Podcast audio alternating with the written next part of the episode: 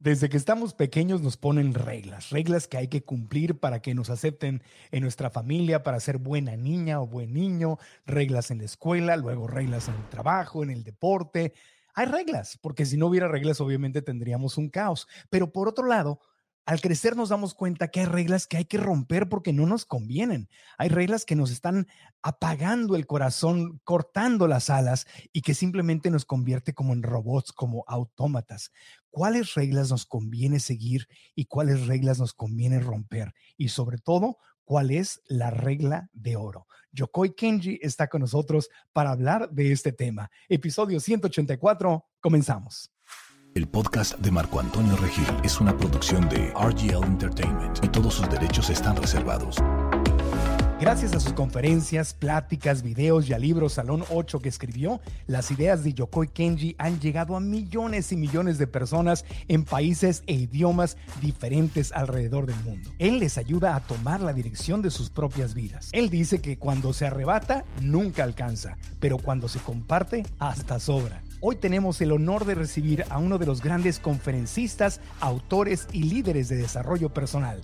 Yokoi Kenji está en el podcast. Tomo arigato, mi querido Kenji, desde San Diego hasta Bogotá, Colombia. Qué gusto verte, qué honor tenerte aquí, amigo. El honor es mío, domo arigato, domo arigato.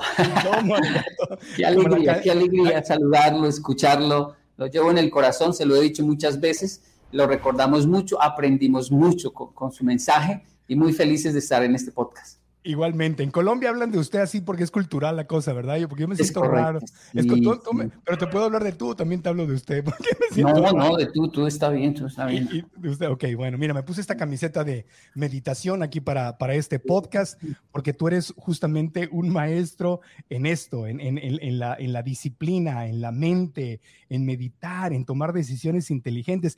Y, y te, quiero, te quiero preguntar, antes que nada, para abrir boca, en una sola línea, porque vamos a hablar de esto durante todo el, podcast, para ti, ¿cuál es esa, regla de oro en la vida que le has dado eh, incluso a, tus hijos, precisamente? Varían mucho según mi hijo. Depende Kenji David y depende Keigo Daniel.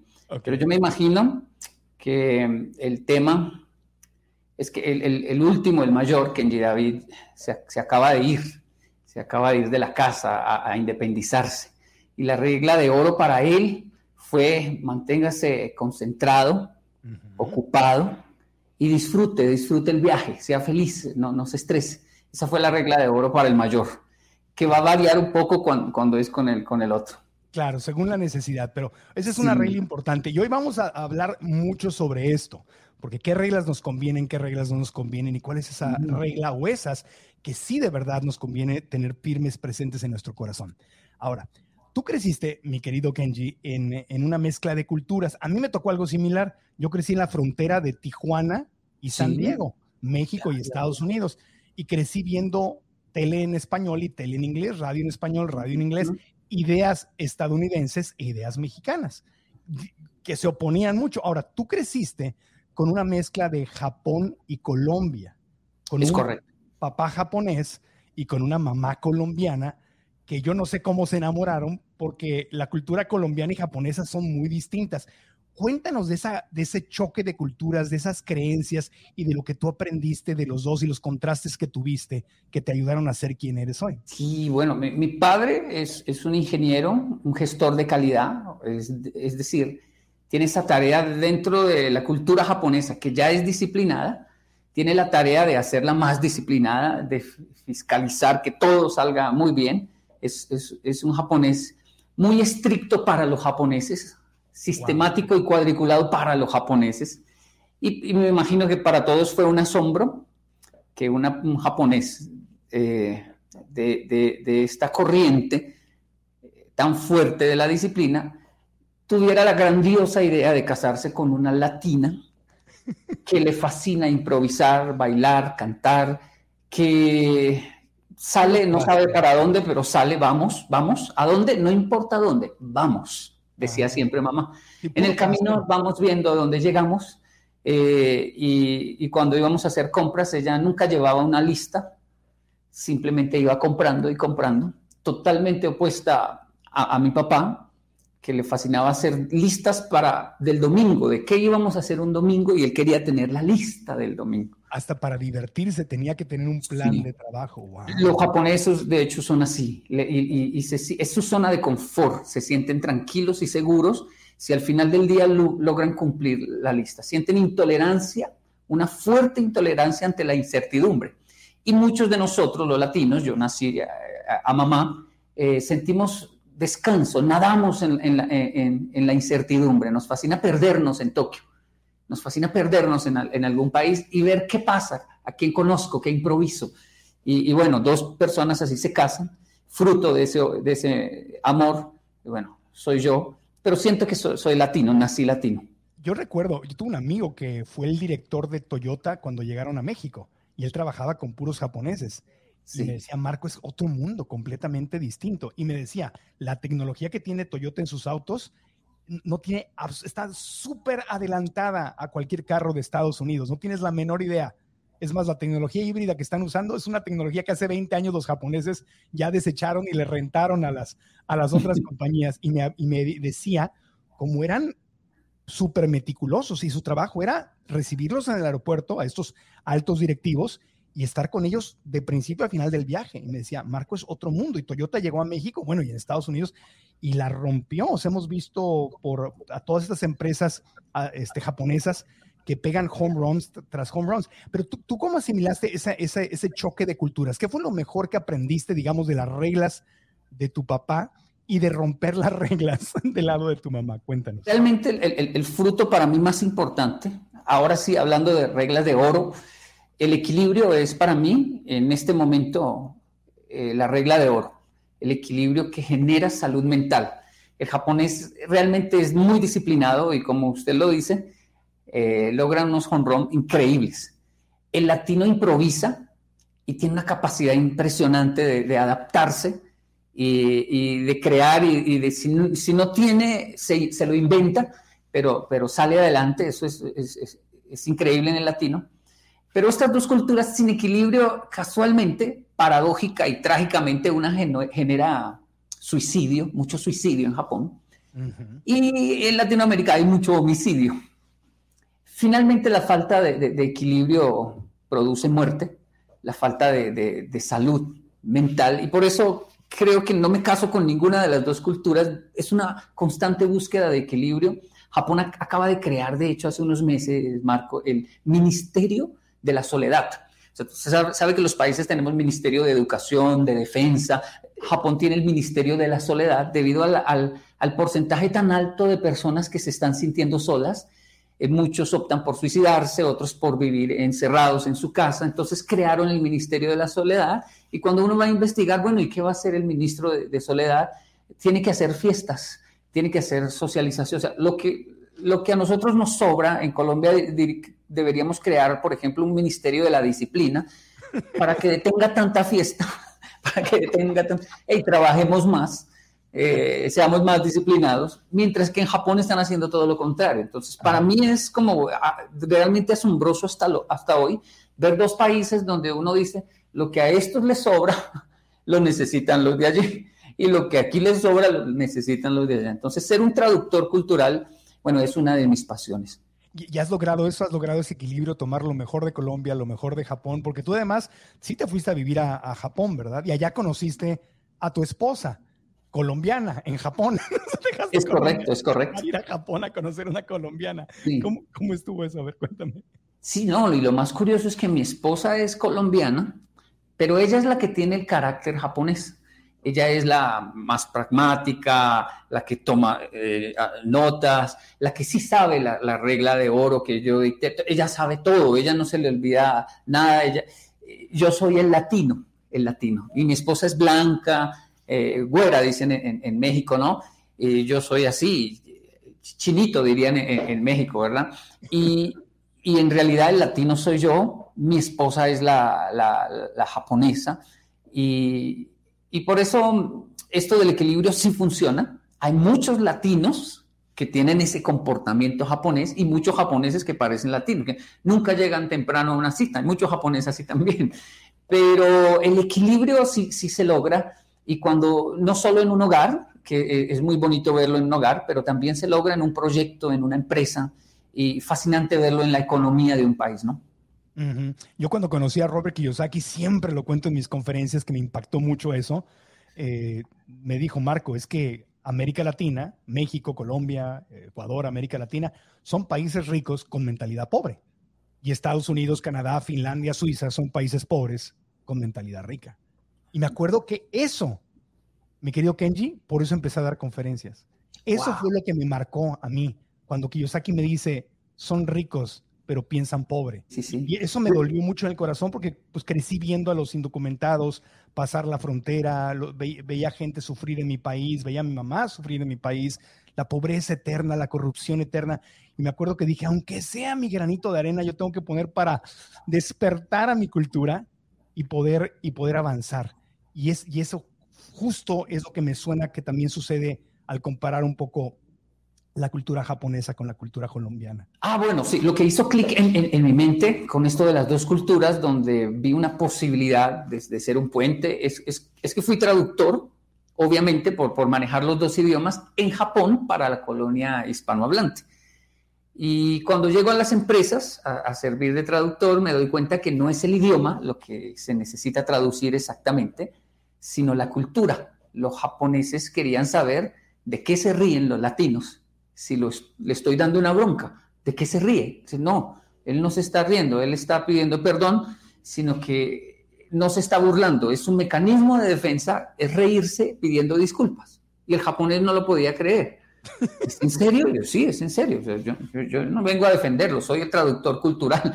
Eh, eh, está muy nervioso, está muy asustado, está muy preocupado, pero se está riendo, me decía el japonés. Sí, se está riendo, porque ese es su mecanismo de defensa pero él está tomándose las cosas en serio. Y luego traducirle a la, comunidad hispanohablante, el jefe no es un ogro, no es un inhumano, sí tiene alma, sí tiene, solo porque no se ría, no significa que van a ver su parte humana, solo denle en tiempo, es, que cuando están trabajando, los japoneses es trabajando, no escuchan ni música, pero mm, se van a dar cuenta que son personas supremamente humanas. Y bueno, ser traductor de esta cultura comenzó poco a poco a profundizar más en los patrones de comportamiento y, fue una escuela para mí, una escuela de mi cultura latina y también, por supuesto, del país que, estábamos eh, como extranjeros, como extraños allí, Japón, un país impresionantemente profundo en su cultura. Lo interesante es que cuando los latinos que tenemos creatividad, sentido del humor, capacidad de adaptación, capacidad de improvisación y todo, cuando aprendemos un sistema de un país diferente, sea Alemania, Japón, Estados Unidos, nos convertimos en imparables. Los, latinos que vienen, por ejemplo, a Estados Unidos y que aprenden el sistema de trabajo de Estados Unidos son los mejores empleados. Muchos de ellos se convierten en, en, en, superempresarios y les va muy bien. O sea, este, este equilibrio de las dos culturas, ¿verdad? De la disciplina y además sin perder el corazón latino, ahí es donde tenemos la lotería. Sí, es verdad. Eh, eh, hay varios factores. Uno es ese, que aprenden una nueva perspectiva, pero tienen otra. Es decir, ya, ya son dos perspectivas, dos prismas distintos para ver una, realidad y esto los hace empáticos, flexibles y bueno. Pero la otra es que el, inmigrante, y, un saludo a todos nuestros inmigrantes en el mundo, viene con un corazón deseoso de, de tener éxito, de salir adelante, viene con muchas promesas y no tiene dónde huir. Es decir, cuando está en un país extraño, él no puede decir, pues dejo todo votado y me voy para donde mamá, mi abuelita. Cuando uno está en su país, en su casa, tiene dónde ir a refugiarse. Pero cuando uno es inmigrante, no tiene dónde ir y, no necesita ni despertador. Uno se despierta en las mañanas asustado solo de pensarle el día que tiene que enfrentar. El corazón inmigrante es supremamente fuerte como está haciendo ahora con nuestros hermanos venezolanos en Colombia, los cuales nos superan, eh, eh, eh, por supuesto, en cuanto a su tenacidad. Y la gente dice, pero ¿por qué trabajan tanto? Dicen lo mismo del mexicano en Estados Unidos, pero esta gente, ¿cómo trabaja? Claro, no están en casa, estamos, no nos sentimos en casa, nos sentimos en una misión y no podemos ni dormir. Así que está también ese factor interesante. Y pasa dentro de los mismos países cuando la persona de la ciudad más chica, o del pueblito se va a la gran ciudad. Se va a Bogotá, se va a Ciudad de México, se va a Quito, se va a Nueva York, a Los Ángeles.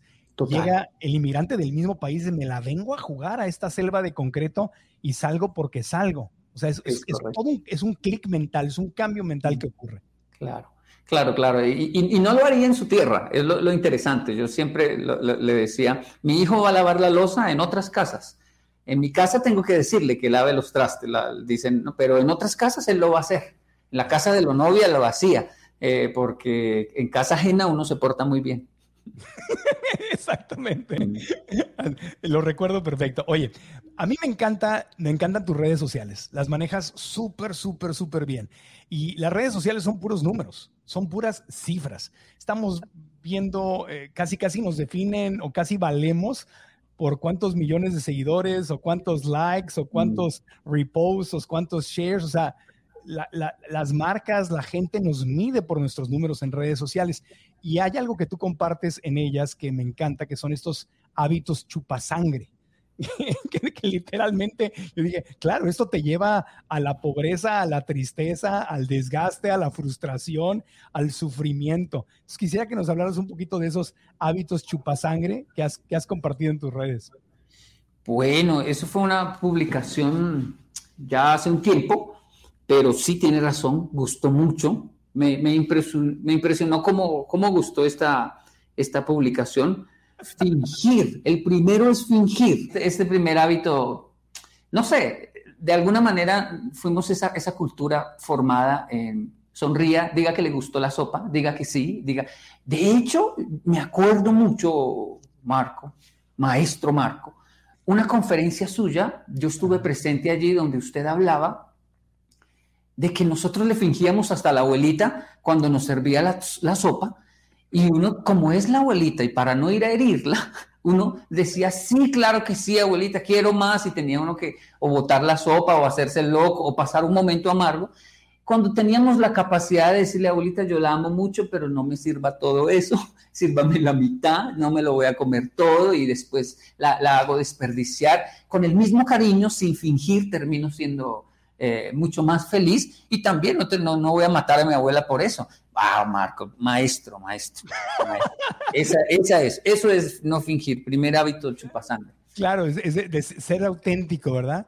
Ese ejemplo era por aquello de que tú, estás a dieta, quieres bajar de peso, quieres comer más consciente, pero llegas con la abuelita y te hace los tamales de manteca y no te atreves a decirle, finge, no te atreves a decirle, no, esto no es congruente con mi estilo de vida ya, esto me hace daño porque dices, si no me como los tamales, soy una mala hija o soy una mala nieta. Correcto. y, al fingir, lo que dices tú, estamos traicionándonos. ¿Cuántas veces traicionamos a nuestro ser auténtico, verdad? A nuestros sueños, a nuestras convicciones, por no querer, por el miedo a ser rechazados. Total. Nos hace daño el tamal, como lo dice usted, pero nos hace también daño en nuestra salud mental el fingir. Ok, hábito chupasangre. El segundo hábito chupasangre. Quejarse. Ah, bueno, este es muy común en Latinoamérica, quejarse, ¿no? Sí. Siempre es que, ¿cómo está? Ahí más o menos, ahí dándole, ahí en la lucha, ahí, ahí, ahí, esa cultura de estar eh, quejándonos hace daño. Cuando quejarse es una costumbre, el alma se envejece. Y aunque todos parezcan compadecerse ante tus quejas, la verdad es que no te querrán volver a ver en un buen tiempo. Quien vive quejándose pierde amigos y credibilidad. Wow, wow. No me acordaba de eso, está muy bien. Está bien, Qué interesante que estás aprendiendo de algo que tú mismo publicaste. Sí, sí, es que mi cerebro siempre fue así, desde, desde niño. Me puedo ver una película varias veces y leer un libro varias veces y lo disfruto mucho. Pero siempre, siempre tuve esa, esa, esa esa cuestión y un saludo para todos aquellos que cuando leen, leen una página y dicen se me borró y tiene que volver a iniciar. Bienvenidos a mi mundo. Qué hermoso que puedas ver, dice, qué interesante eso que dijo, que dije yo, me debería de hacer caso. Sí, sí, sí, sí. A mí, por cierto, la gente, por ejemplo, no sabe que, que a mí no me gusta la disciplina. ¿No te gusta la disciplina? No, no, no, no, no, no. Por eso vivo en Colombia, por eso salí de Japón. por eso, no hablo de disciplina porque sé que es una necesidad inherente en Latinoamérica, pero yo conviví con disciplina, fui supremamente disciplinado hasta el punto que tuve que comenzar a combatir la disciplina en Japón y decirles, hey, hey, hey, eso los está matando, ustedes se están enloqueciendo, la vida no es así, la vida es indómita y tiene una parte que no se puede calcular, no, puede ser, no pueden hacer cuentas, el latino tiene la solución y ese fue mi mensaje por mucho tiempo en Japón. Luego llego a Latinoamérica, me quedo mirando el panorama y digo, hey, hey, hey, tienen que ser disciplinados, tienen que llegar puntual. Eh, eh, entonces, sé que la gente lo necesita, pero a mí personalmente eh, bueno, me inclino por el equilibrio, pero sí, la disciplina llegó a hacerme daño incluso. Entonces me fascina llegar tarde, que me lleguen tarde y la sonrisa que hacen los, los latinos cuando llegan tarde como si no hubiera pasado nada. A mí me, impresiona. Yo, yo, llego puntual siempre, pero, pero me impresiona que, que, no importa si yo llego puntual, nadie llega. Yo, yo, comencé a llegar tarde dos, tres minutos en Colombia, siete minutos, y, y me impresionaba todavía no llega. El latino puede llegar 15, media hora tarde. y no pasa nada. Sí, es increíble. Entonces, dentro de mí había como una implosión de alegría. ¡Wow! No, no, no pasó nada, no hay un problema. Pero no es lo que enseño porque, claro, sé que, que, es lo que se necesita en, en, el lugar, ¿no? Claro, sí. Yo cuando fui a vivir a México, Ciudad de México, es muy distinto. En Ciudad de México la gente llega muy tarde. Y yo venía de la frontera, que está más como a Estados Unidos, donde llegas a tiempo. Y me acuerdo que me citaron para la boda de un periodista muy famoso, Gustavo Adolfo Infante. La invitación decía a las 7. Salí de grabar mi programa de televisión, agarré el, auto y llegué, me estacioné. Dije, ¡Ah! vengo, llegué 7:10. Llegué tarde a la ceremonia. Me meto a la iglesia y después de, vio que eran otros novios, dije, me equivoqué de iglesia. Y me salgo y los de la boda de las 7 estaban llegando a las 7:45. Dice, no, es que en México te dicen a las 7, pero es una hora después. Ah, por ahí hubiéramos empezado. Pero bueno. no solo para llegar, para cerrar la boda, la fiesta también. Yo he estado en México varias veces acompañando empresas japonesas eh, en México. Y siempre está la cena. Y los japoneses, eh, yo termino siendo traductor y comienzo a hablar con ellos y les digo, ¿ya están acostumbrados a esto? Y me dicen, sí, la verdad sí, porque esto va hasta las 2, 3 de la mañana. Y me dicen, sí, ya sabemos. Eso es temprano. a las 6 de la mañana te están sirviendo el Y sufren, los japoneses sufren bastante con este tema. Piensas en ser emprendedor o dueño de tu negocio, pero te surgen muchas dudas. La vocecita en tu mente te dice todo lo que puede salir mal. Y si no consigo vender nada, y si fracaso, y si hago el ridículo, y si pierdo mis ahorros, y si pierdo mi casa, y si lo pierdo todo. Quiero decirte que esto es normal, nos pasa a todos. Son solamente algunos de los ejemplos de los diálogos saboteadores que tenemos en nuestra mente y que a todos nos saltan cuando queremos abrir nuestro propio negocio, hacer algo diferente, tomar la decisión de salir adelante, ir por nuestros sueños pero obviamente si no manejas esos pensamientos, te acaban congelando, te acaban deteniendo, el miedo te acaba dominando. Y me hubiera encantado que alguien me ofreciera lo que yo te quiero ofrecer hoy a ti, una masterclass gratuita donde vamos a ver cuál es la diferencia de esos pensamientos que nos empobrecen versus pensamientos que nos ayudan a manifestar abundancia. Esta masterclass se llama Cómo crear nuestro bienestar financiero y está disponible ahora mismo. Haz clic aquí para que te inscribas y seas parte de ella y juntos podamos aprender, darle la vuelta a esos pensamientos y abrir las alas para manifestar lo que realmente queremos. Inscríbete gratis en marcoantonioregil.com diagonal 2021. Si estás en YouTube, da clic en la descripción de este video. Oye, hablando de eso, eh, ese es el consejo número 3 que compartías justamente en tu post de los hábitos chupasangre. ¿Ah, el número 3, ahí le ve en tu post, dice pensar en exceso. Oh, sí, pensar, en, exceso. Así que está perfecto lo que estás diciendo. Fíjate qué interesante. Si nos vamos al exceso, es, es, donde empezamos a sufrir. O sea, la falta de reglas y la falta de disciplina nos hace sufrir. Y por el otro lado, el exceso también. Sí, de hecho, lo, que hablábamos ahora de las redes sociales, eh, uno de los términos que más me gusta de las redes es la palabra orgánico. Cuando las cosas son orgánicas, eh, son hermosas, son bellas. Pero cuando estamos pensando en exceso, si esto sí, si el algoritmo sí me va a ayudar, si las personas si les va a gustar, si van a dar clic, si no, si... Bueno, cuando comenzamos a hacer tantas cuentas, perdemos esta, esta naturalidad y es como e, esos, esas técnicas que ofrecen para conquistar una dama y que nos puede librar de las vergüenzas cuando son tan hermosas y tan importantes de nuestra historia. Es como cuando nos enseñan a, leer un libro en tres minutos. Uno dice, no, no haga ese daño de leer un libro en tres minutos. Es leer lo que, lo que está haciendo. Eh, es como hacer el amor en realidad la lectura. Así que suave, despacio, con calma. Pensar en exceso para mí sí hace mucho daño. Claro, y compararse, lo estabas diciendo ahorita, compararte con las otras personas, con las otras redes. Este tiene más likes que yo. Eso también te está chupando sangre, te está quitando energía. Total. Ese era tu consejo número 5. el, el, oh, desorden. sí, compararte sí me acuerdo. Sí, sí, sí, Porque el cuarto es el desorden. Ajá. El caos total. Sí. Sí, sí. El, el quinto era compararse y el sexto era vivir pensando mal. Oh, sí, esto es terrible. Cuéntanos. En este punto de, con mi esposa estamos en esa búsqueda de plenitud, donde llegamos a un acuerdo de yo sé que tengo que ser más como mi esposa sin dejar de ser yo. Y ella tiene que eh, ser más como Yokoi Kenji sin dejar de ser ella. Y así buscamos el, el equilibrio. Mi esposa analiza bastante las situaciones antes de moverse. Mi esposa calcula, hace cuentas, pero eso no siempre funciona.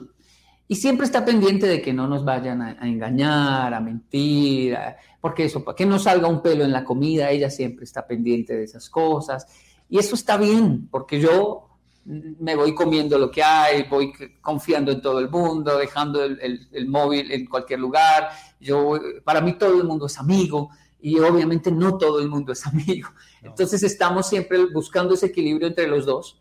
Y uno de esos extremos, de ese talento innato que tienen las personas que pueden lograr ver el error y cazarlo eh, rápidamente, eh, es que si no le dan equilibrio se van, siempre están pensando mal, siempre están... Sí. Y termina aconteciendo, no sé, pareciera una ley de atracción ahí que lo malo que tanto piensan justo les acontece. en América Latina hay tanta corrupción y hay tantos engaños y nos... Yo vivo aquí en Estados Unidos y yo le pongo seguro a todo y mis amigos estadounidenses a veces se ríen de mí porque no puedo ir a ningún lugar sin ponerle la alarma al carro o cerrar la, la puerta con la llave extra o hacer todas estas cosas. Y me ven así como, ¿qué pasa? Le digo, pues que no sé, es que yo crecí en México y pues dejo una bicicleta afuera y me la, se la llevan, o sea, no es como que puedo, digo, acá también, no crean que no, pero es, no es tanto. Y, y, sí crecemos con esta desconfianza y esa desconfianza nos puede cortar también las alas, o sea, vivir, vivir pensando que me van a fregar, ¿no? Que alguien se va, se va a pasar. De hecho, esa era una de las propuestas que le hacíamos a nuestros jóvenes japoneses visitantes eh, eh, eh, en el lugar donde viví 15 años, que es como una comuna, un asentamiento, y yo les decía, hey, tienen que cuidarse de que los roben, pero los van a robar. Y eso es una experiencia maravillosa porque en Japón nunca los van a robar. Así que tienen, que aprender a, vivir la experiencia para que en el robo no pase algo malo. No, déjense robar y van a poder un día decir, hey, yo estuve en Colombia y me robaron. y eso es grandioso también. porque ¿Qué tiene de malo si muchos roban que sea yo, uno, uno de esos? Entonces lo, preparaba a los japoneses y no los, no los robaban porque el ser humano entra en, un momento de tanto miedo que habla en su idioma. Y como hablaban en japonés, los ladrones se quedaban paralizados también. Y algunos decían, oh, Chaki-chan, Chaki-chan, y se iban corriendo. ellos me contaban esas cosas, pasaba muchas veces y yo decía, oiga, no, no, han robado un japonés, porque el ladrón queda paralizado al ver un... Bueno, es que en Colombia no hay mucho extranjero, obviamente por el tema de la fama y todo eso, y en estas comunas que yo vivía menos, entonces sencillamente hasta, hasta los malandros, decimos en, Colombia, los pillos, se convertían en niños al lado de, de, un, de un japonés y quería saber no, vamos, no quiere robarlo, quiere que hable en japonés, que le escriba su nombre en japonés, quiere llevárselo para su casa, quiere cuidarlo ahora. Cuando, me certifiqué como maestro de yoga en Nueva York, mi maestro era brasileiro, pero era eh, alumno de, de una persona de la India. Dharma Mitra se llama. Y entonces a él, él siempre decía que le robaban sus bicicletas y le robaban este, sus transportes que dejaba, pero él siempre decía, en otra vida yo fui un ladrón de caballos y elefantes porque me volvieron a robar la bicicleta, estoy pagando el karma. entonces dice, cada vez que me roban una bicicleta le digo, gracias Dios, ya, ya quemé mi carne, un, un, un elefante menos que me robé. Entonces, todo es el, el, la forma en que te relacionas con lo que está sucediendo. Y, ahorita hablabas de, de, del miedo, que es un tema súper importante y que nunca será suficiente hablar del miedo porque el miedo está todos los días. Y, y, y, el 80% de los miedos que tenemos, mi querido Kenji, nunca suceden. Cuéntanos de eso. ¿Cómo, qué, qué, piensas? ¿Qué viene a tu mente cuando digo miedo? ¿Qué consejos das sobre el miedo? ¿Cómo manejas tus miedos? Cuéntanos. Me enseñaron hace muchos años, eh, no vaya a perder el miedo al enfrentar un auditorio, porque el día que lo pierda es, pueden pasar cosas malas téngalo ahí. Siempre tenga ese, ese, susto, ese miedo. La gente no lo nota, claro, ya tenemos de alguna manera tanta experiencia que al pararnos al frente la gente dice, no, usted estaba feliz, riéndose de todo el mundo, pero no se imaginan que hay un, miedo constante, que de hecho uno llega a ir al baño antes de subirse a, dictar una conferencia de las náuseas, del miedo que siente, que pero usted, sí, yo voy al baño del miedo que me da. Eh, y, creo que es importante no, no, perderlo. No permitirle que nos domine y, controlarlo, pero que siempre está ahí porque finalmente es un, rasgo muy humano. Ahora, en el caso de otras personas también reconozco que hace mucho daño el miedo, que hay que combatirlo, que definitivamente les priva de sus, de sus sueños, de, sus, de, hablar, de gritar, de decir las cosas. A, a nuestros hijos siempre les enseñamos, hey, no pasa nada. Puede contar lo que sea, vamos a enfrentar lo que sea aquí en Colombia, donde sea. Puede decirlo, no, no tenga miedo de, nada, de decir lo que quiera, de salir del closet si es necesario, de lo que quiera. Yo siempre les digo lo mismo, de si hizo algo muy grave, pues lo enfrentamos, güey. Vamos a, hacer algo, pero no está solo. No tenga miedo, no se paralice, no se asuste, eh, no se deje manipular. Eh, de las personas eh, por algún secreto, eh, ni, en redes ni en nada, no hay nada que no podamos enfrentar, no tengan miedo de, nada. Si el miedo, el 80% no, no sucede, pero nos puede llegar incluso a enfermar, nos puede llegar a matar nuestros sueños. Es, es, y, el miedo viene muy acompañado de eso que decías, Kenji, de me siento solo. Porque la mente piensa, me está pasando solamente a mí, no hay una solución. Ahora, ahora sí ya, ya no tengo cómo solucionarlo.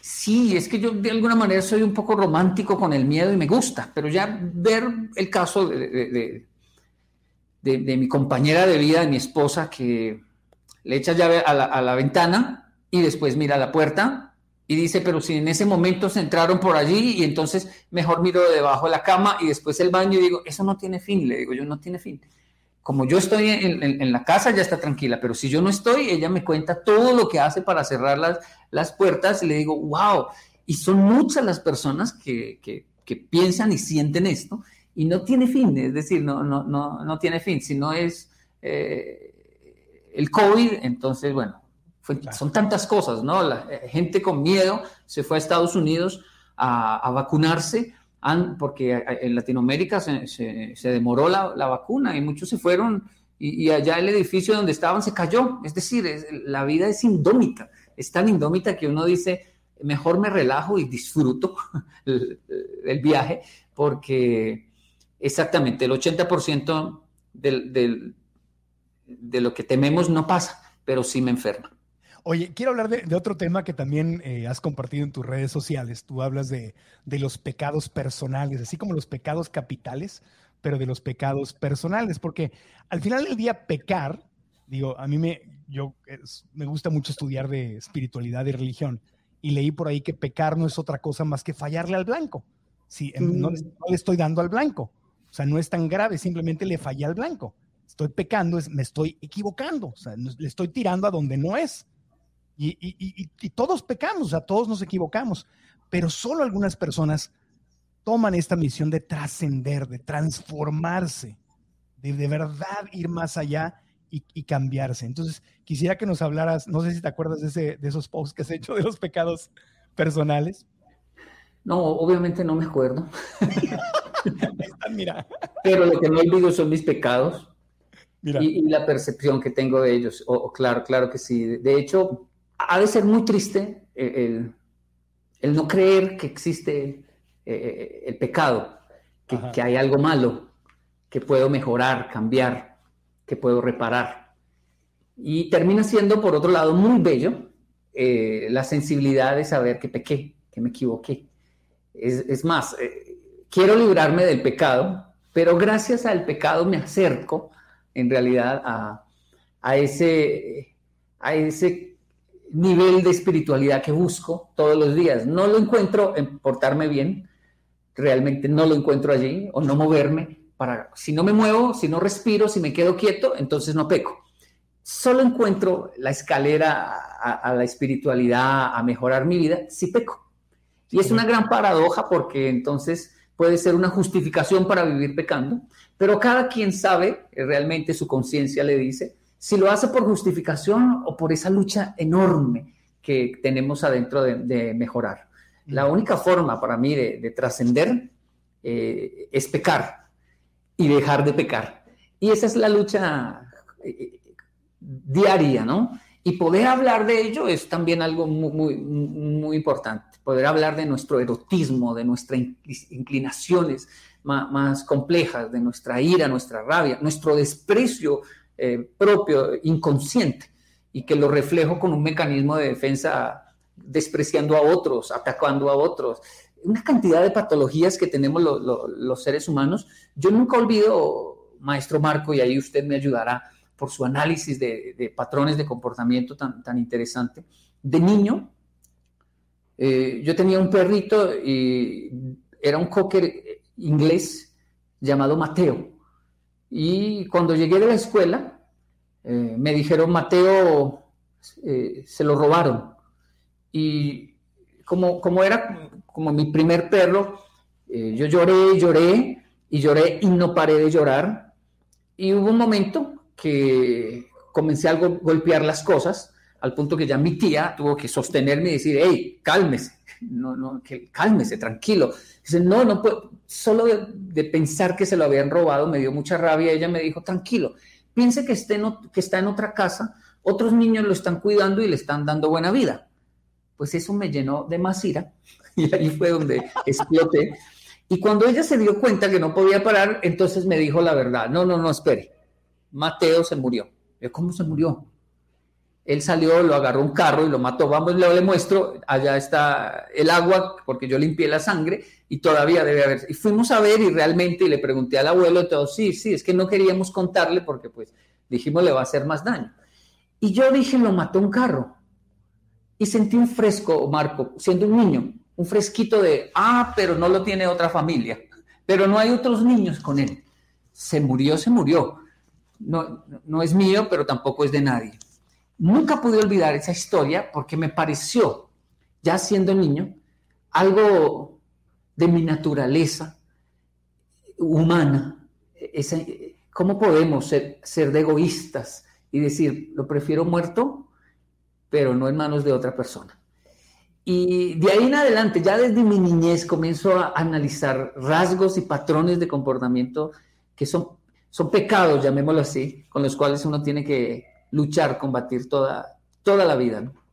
Sí, sí, la, envidia, ese es el, los pecados capitales son soberbia, avaricia, lujuria, ira, gula, envidia y pereza. Entonces sí, la envidia es como en las novelas ¿no? o en las canciones, mejor muerta que seas de alguien más o mejor me muero que verte con alguien más, o esos, esos dramas es el, ego del ser humano, ese esa territorialidad.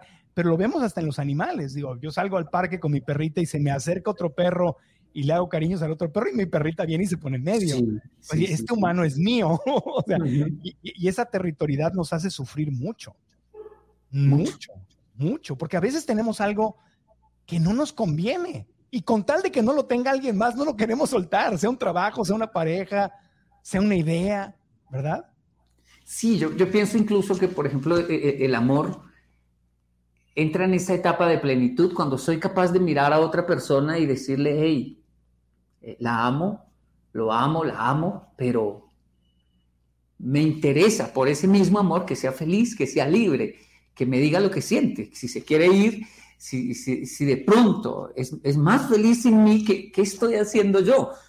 En mi adolescencia jamás podría haber dicho eso, pero cada vez llego a, un, a, un, estado de plenitud donde puedo mirar a, mi esposa a los ojos y decirle, eh, ya no me voy a morir y simplemente tomé la decisión de estar aquí y quiero que esté aquí, pero ya no son los niños, ni es la sociedad, ni le debemos nada al tatemae, se llama en Japón, nuestro rostro frente a la sociedad o a la iglesia, o, no, es una decisión eh, real, auténtica, eh, sin ningún rasgo de envidia.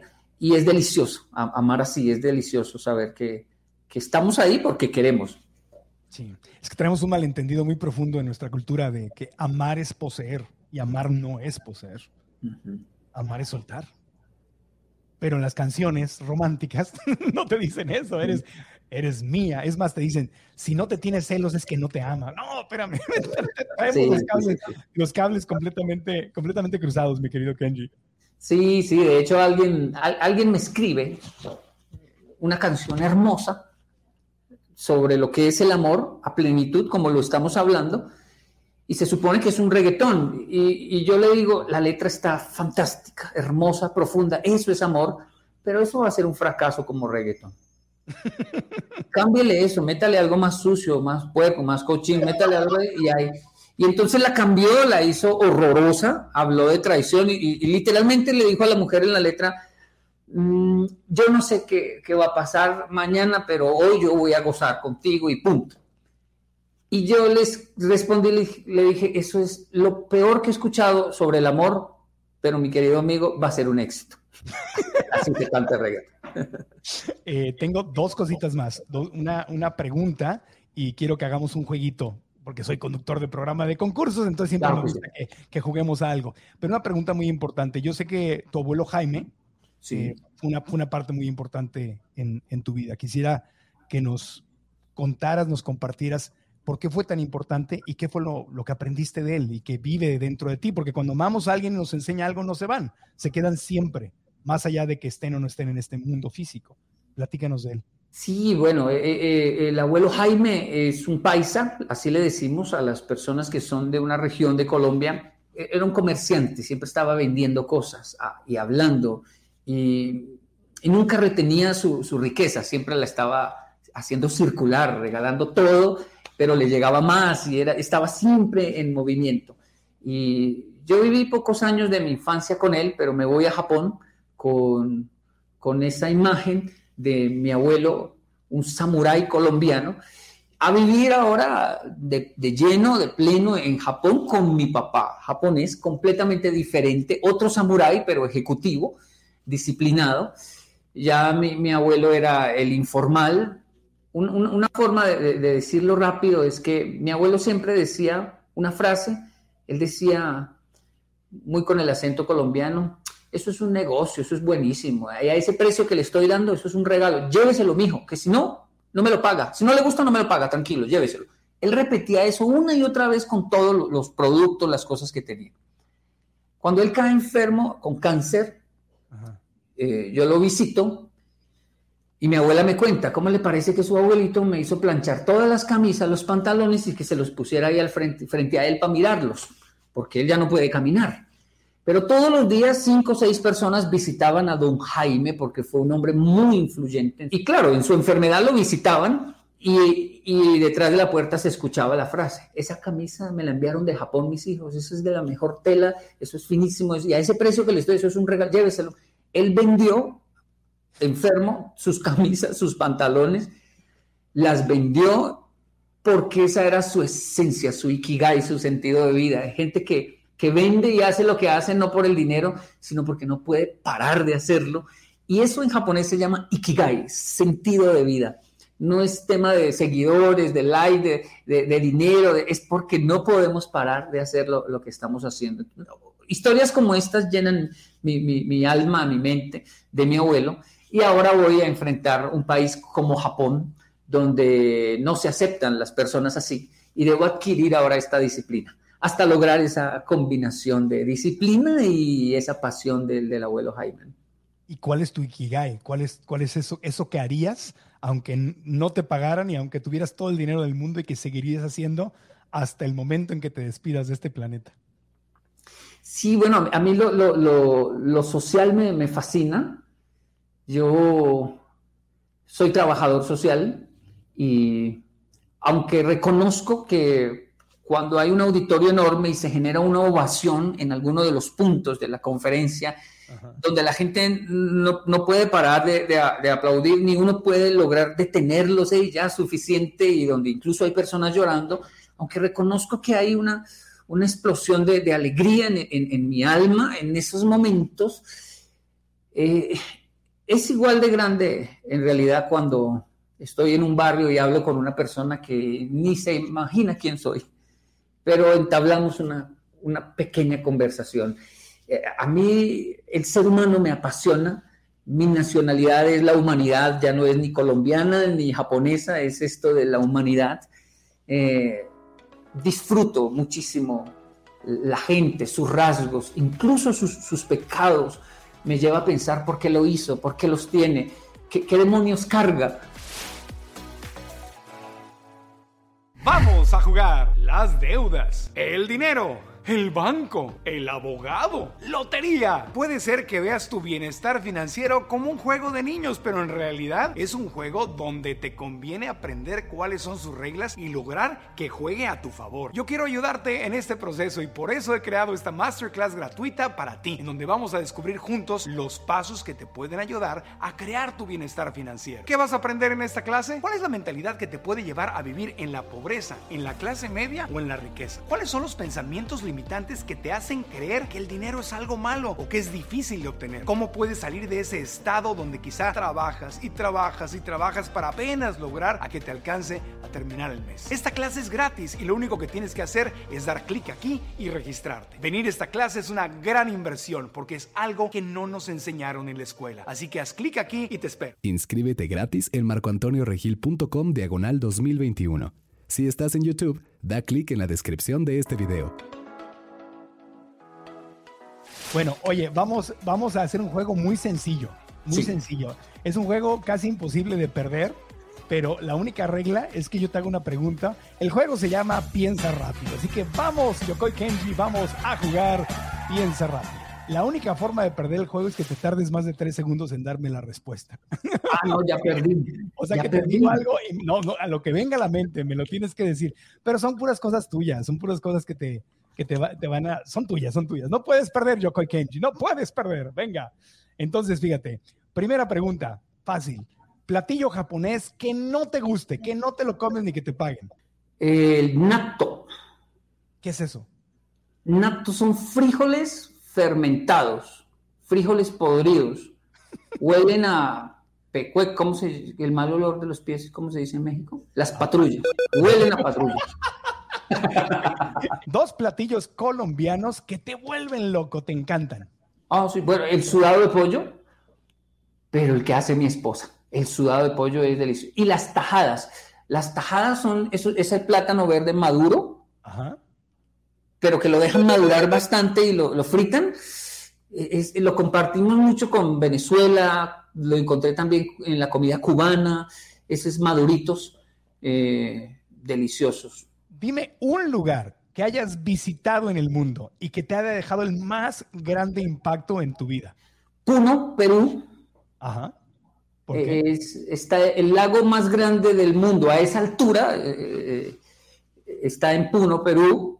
Wow. Y cuando llego al lago, resulta que hay islas de, como de paja flotantes y ahí viven los uros. Ellos lanzan una cuerda a la otra isla y jalan la otra isla y se acercan unen varias islas, hacen una fiesta y cuando termina la fiesta se separan otra vez. Son casas flotantes eh, en, un frío impresionante y ahí se da la trucha y esa trucha es deliciosa, pero con esto que les estoy diciendo se imaginarán lo fascinante que es. Si supieras que te vas a ir y Dios te dijera, te doy 10 minutos para despedirte solo de tres personas, solo de tres, ¿de quién te despedirías y qué les dirías? Si me voy, Tienes 10 No, pues es, es, es, sí. Del Papa, no, mentira, de mi esposa y de mis dos hijos. Justo son tres, pero entonces mm, el perro, bueno, bueno, el perro no es una persona, pueden tenerlo cargado ahí, ¿verdad? Porque es que Mr. Jake nos tiene conquistados, ganados el alma, es decir, sana nuestras relaciones. Eh, eh, Mr. Jake se llama él, pero obviamente mi esposa y mis hijos, tres personas, y que esté, por favor, Mr. Jake ahí. ¿Y qué les dirías? Dios existe, pero es un tacaño, me dio solo, solo 10 minutos nomás. qué terrible, o sea, es ya ahorita hablo con él a ver por qué, por qué hace estas cosas. Es un concurso, fui yo, no fue Dios, es un concurso. no, eh, les diría esa, la regla de oro. Gracias, Marco. les diría la regla de oro de Yokoi eh, concéntrense en algo, enfóquense en algo y disfruten el viaje. Muy bien, perfecto. Muy bien, me, me respondiste así sin hacer pausas, así que Prueba superada. Ah, Kenji ganó el juego, ganó Gracias, te agradezco de todo corazón, mi querido Kenji, que seas quien eres, que nos des tu tiempo para compartir y platicar contigo. He tenido el honor de estar en el mismo evento en varias ocasiones donde tú has dado una conferencia y otra en Ecuador, en México, no sé en qué otros lugares, pero tenerte en el podcast ha sido un gran gusto y simplemente para despedirnos yo te quería, te quiero pedir algún consejo algo que yo no te haya preguntado y que tú le quieras compartir a toda la gente que está viendo y escuchando este podcast, que está buscando su desarrollo personal. ¿Algún consejo para vivir en plenitud, para ser felices, para ser mejores? ¿Qué les dejarías de tu corazón a ellos, amigo? Mm, bueno, es que ahora, en este momento, viene a mi mente que acabo de, dejar mi hijo, nuestro hijo, en Estados Unidos, eh, buscando su independencia y de ahí nace eh, eh, eh, una propuesta que le hice de busque cuatro trabajos diferentes, aprenda cuatro idiomas, ya sabe español y rasguña el japonés, haga cuatro deportes o, puede incluir ahí la música. Le hice una propuesta del cuatro, está en redes, pero muchas personas comenzaron a preguntarme sobre, sobre ese, esa propuesta. propuesta porque le dije, haga eso antes de ir a la universidad. Y algunos me dicen, Yokoi Kenji, ¿usted no quiere que su hijo vaya a la universidad? y, entonces mi, respuesta más sincera e, es esta. Yo no quiero que mi hijo vaya a la universidad, yo quiero que él quiera ir a la universidad. Y por esa razón es que le hago esa propuesta, para que él sienta pasión. Creo que la educación es demasiado bella para traumarla, traumatizarla con, una vida cuadriculada. Y la vida también es demasiado bella para traumatizarla con una educación cuadriculada. Eh, es algo hermoso, es como la lectura. Yo no aconsejo leer un libro específico, aconsejo leer, leer. Un día se va a encontrar con un libro que, que, usted diga me marcó la, la vida si encuentra un libro, así sea el de Yokoi Kenji, y lo lee y no, lo, no, les hace bien, ciérrelo y no lo lea. No traume la lectura por un bendito libro. Eh, la lectura es demasiado linda como para traumarla. El libro que a mí me hizo bien, a, otro tal vez le caiga como un ladrillo. Y esto es un lío en mi editorial porque me dicen, recomiende su libro. Y digo, no, yo no puedo recomendar mi libro, va contra mis... Pero yo recomiendo leer, leer. Y si un día el pirata se encuentra con su tesoro, entonces va a haber esa, porque cada libro es un tesoro y cada tesoro tiene su pirata. Solo hay que dejar que las cosas pasen. Y para mí, maestro Marco, un honor estar aquí. No, hombre, gracias a ti, maestro Kenji. Domo arigato, maestro Kenji. Gracias. Domo arigato, Mr. Roboto. Domo arigato. Domo arigato, domo arigato. Entonces, repasando, nos quedamos con eso. Eh, las cuatro reglas. Eh, probar cuatro idiomas, cuatro deportes, cuatro países, cuatro disciplinas y la regla de oro, mantente ocupado y disfruta. Correcto. Firma Yokoi Kenji. Gracias, amigo. Abrazos con mucho amor a Colombia y a toda tu gente. Y si hay algún japonés viéndonos, también, o escuchándonos, también. Gracias, gracias, gracias. Te abrazo.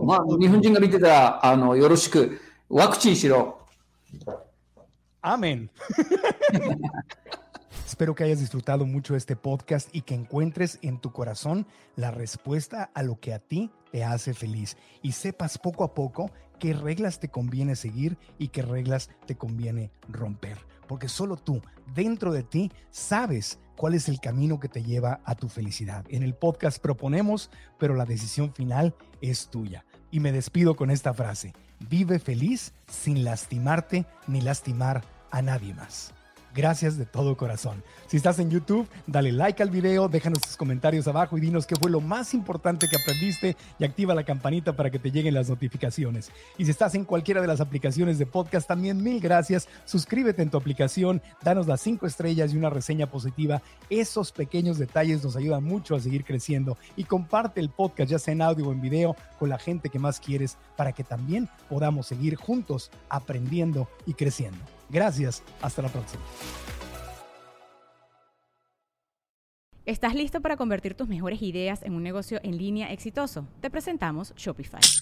Tal vez no lo sabías, pero nuestro podcast More Than Mamis es un negocio y lo empezamos por supuesto para desahogarnos y hablar sobre la maternidad, no para convertirnos en expertas de ventas y del e-commerce. Así que sí, necesitábamos ayuda para vender nuestro merch y poner en marcha nuestra tienda. ¿Y cómo suena con Shopify? Llegó otra venta. Shopify es la plataforma de comercio que está revolucionando millones de negocios en todo el mundo. Ya seas un emprendedor desde tu casa o desde donde sea, Shopify es la única herramienta que necesitas para iniciar, administrar y hacer crecer tu negocio sin dificultades. Con Shopify puedo gestionar pedidos, envíos y pagos desde cualquier lugar, brindándote toda la información y estadísticas de tus ventas al detalle. Regístrate para un periodo de prueba con tan solo un dólar al mes en shopify.com barra sonoro, todo en minúsculas.